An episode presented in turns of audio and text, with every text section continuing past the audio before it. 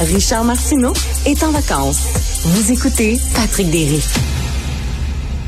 Les hospitalisations sont dans une tendance à la baisse au Québec depuis plusieurs semaines. Euh, les décès aussi, le nombre de cas, même s'il n'est pas recensé complètement, semble diminuer aussi. Donc, on est en train de sortir de la cinquième vague. Cependant, il y a un variant plus contagieux, une version de Micron, le BA2, qui se pointe à l'horizon, qui est déjà présent en Europe. Est-ce qu'on se dirige vers une sixième vague? On va en parler avec Donald Vin, qui est médecin en infectiologie et en microbiologie au CUSUM. Docteur Vin, bonjour. Bonjour, M. Derry. Est-ce qu'on s'en va vers une sixième vague? Euh, c'est dur à prévoir avec certitude, c'est sûr, mais mais euh, on ne pense pas.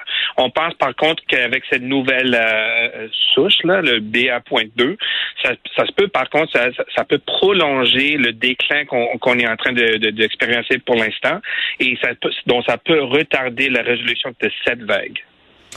Et le BA2, on a entendu plusieurs choses. On sait qu'il est plus contagieux. Là, le diagnostic est pas encore certain à savoir si est-ce qu'il est aussi plus dangereux. C'est exact. C'est exactement ce que vous, avez mentionné. Donc, il y a des études qui démontrent que, par exemple, dans le Danemark et dans des autres pays, que oui, le BA2 semble être plus contagieux que le BA1, dont la souche originale d'Omicron.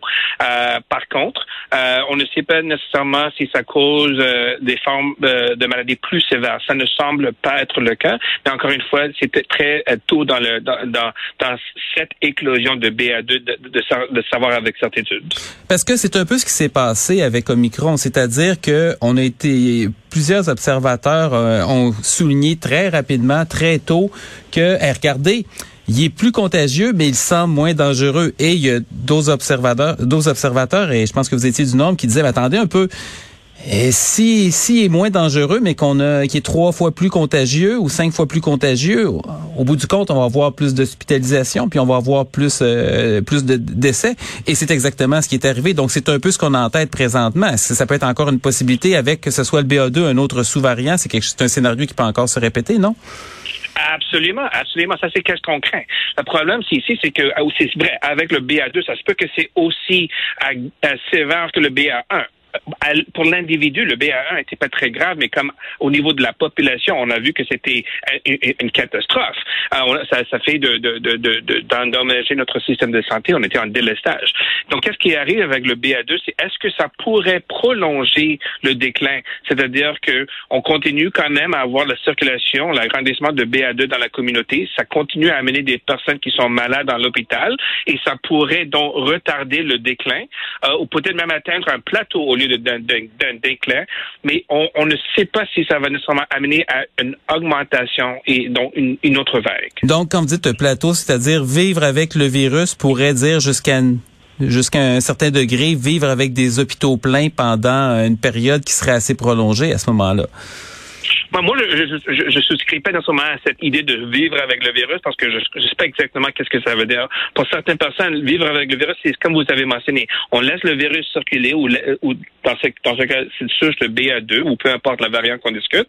Ça circule, ça rend les gens peut-être malades, peut-être dans l'hôpital, peut-être euh, morts. On ne sait pas qui va être euh, atteint de quoi. Puis euh, on croise les doigts, en, les doigts en espérant que les, les meilleurs vont arriver, mais c'est pas vraiment une, une bonne stratégie. Donc pour moi, une stratégie, c'est vraiment d'essayer de, de, de, de, terminer cette éclosion avec toutes les mesures possibles jusqu'à ce qu'on on peut être capable de retourner à un système de santé stable.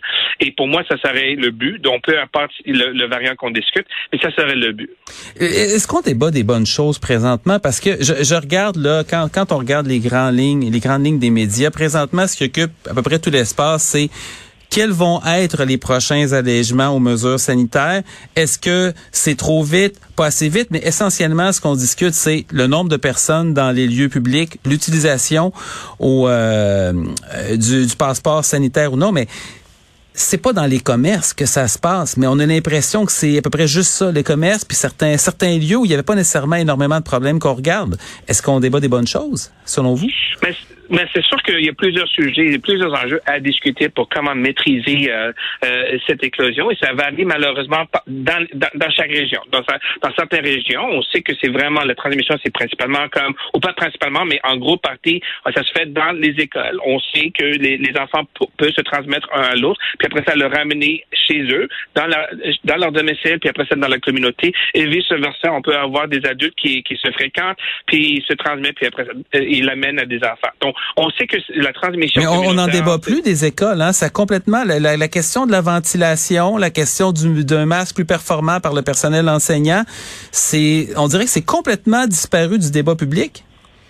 Oui, je, je, euh, je, suis tout à fait d'accord avec vous, mais avec la même, euh, c'est énigmatique pour moi aussi. Je ne comprends pas pourquoi on ne parle pas de ça de plus, pourquoi on parle pas de, de, la ventilation dans des dans des espaces publics, euh, pourquoi on n'a pas une stratégie pour essayer d'augmenter et améliorer la ventilation avant qu'on permet les personnes à se rejoindre ou retourner au travail ou sur site de de, de, de, de, de commerce. Je ne comprends pas pourquoi on a oublié cette partie.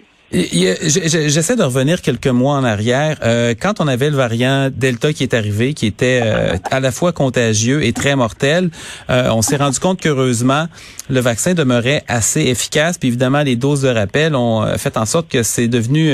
bon, c'était pas un scaphandre, c'était pas une armure parfaite, mais à l'échelle populationnelle, c'était quand même très efficace. Personne imaginait que quelques quelques semaines, en quelques semaines seulement, il y aurait un nouveau variant qui arriverait, qui serait hyper contagieux et qu'en plus, il déjouerait les défenses euh, vaccinales, en tout cas du moins deux doses. La troisième dose, on est mieux protégé contre, contre Micron. Euh, bon, en tant qu'infectiologue et microbiologiste, un autre super variant qui arriverait, qui trouverait une autre façon de déjouer les défenses immunitaires, puis qui pourrait être encore dangereux, puis qui pourrait aussi contourner la, vaccination. Est-ce que c'est un scénario de, science-fiction ou c'est quelque chose qui est, possible? Euh, pour répondre à votre question, bref, c'est très possible. Vous avez tout à fait d'accord que la séquence de, de Delta puis Omicron, c'était une très mauvaise surprise. Par contre, si on était mieux préparé avec une troisième dose, avec la stratégie pour cibler le Delta, on aurait pu peut-être euh, s'épargner un petit peu de, de, de, de l'impact d'Omicron. en tout cas, c'est en rétrospect qu'on regarde ça. La réalité, c'est que euh, on, parce que l'éclosion mondiale n'est pas contenue, c'est sûr qu'on va avoir un variant qui va émerger dans les prochains mois. Peut-être 4 mois, 6 mois, 9 mois, c'est impossible de savoir. Mais c'est sûr qu'il va y avoir un variant parce qu'on n'a pas maîtrisé l'infection. Tant que le reste de la planète n'est pas vacciné à deux ou trois doses, il y a des milliards d'individus qui contribuent à la reproduction du virus. Exactement. Chaque reproduction amène à une possibilité de, de, de nouveaux variants. Et qu'est-ce qui arrive, c'est que ce variant, avec le, le, transport qu'on a mondial, avec les avions, les bateaux, etc., c'est très facile à, se distribuer partout. Donc, il faut se préparer qu'il va y avoir un variant. Et comment on va se préparer? Mais c'est sûr qu'avec les mesures de santé publique, la ventilation, il faut avoir une stratégie où on, on, on peut se déconfiner dans certaines périodes, mais on doit se préparer pour être reconfiné ou de avoir des mesures plus restrictées quand il y a des explosions. Et la vaccination, pour retourner à votre question restante, c'est important, mais malheureusement, ça se peut qu'on on, doit à, un moment donné changer de, stratégie en termes de la vaccination, en termes de la formulation. Euh, on doit peut-être changer les souches qui sont incorporées dans les vaccins, euh, qui sont donnés peut-être chaque année ou périodiquement, pour être sûr qu'on est capable de, de, matcher, si, si, on veut, euh, contre les souches qui circulent. On a l'impression que la santé publique actuelle avance à reculons sur la vaccination, c'est-à-dire que sur la troisième dose, on est allé très, très tardivement au Québec dans le réseau de la santé et la population en général.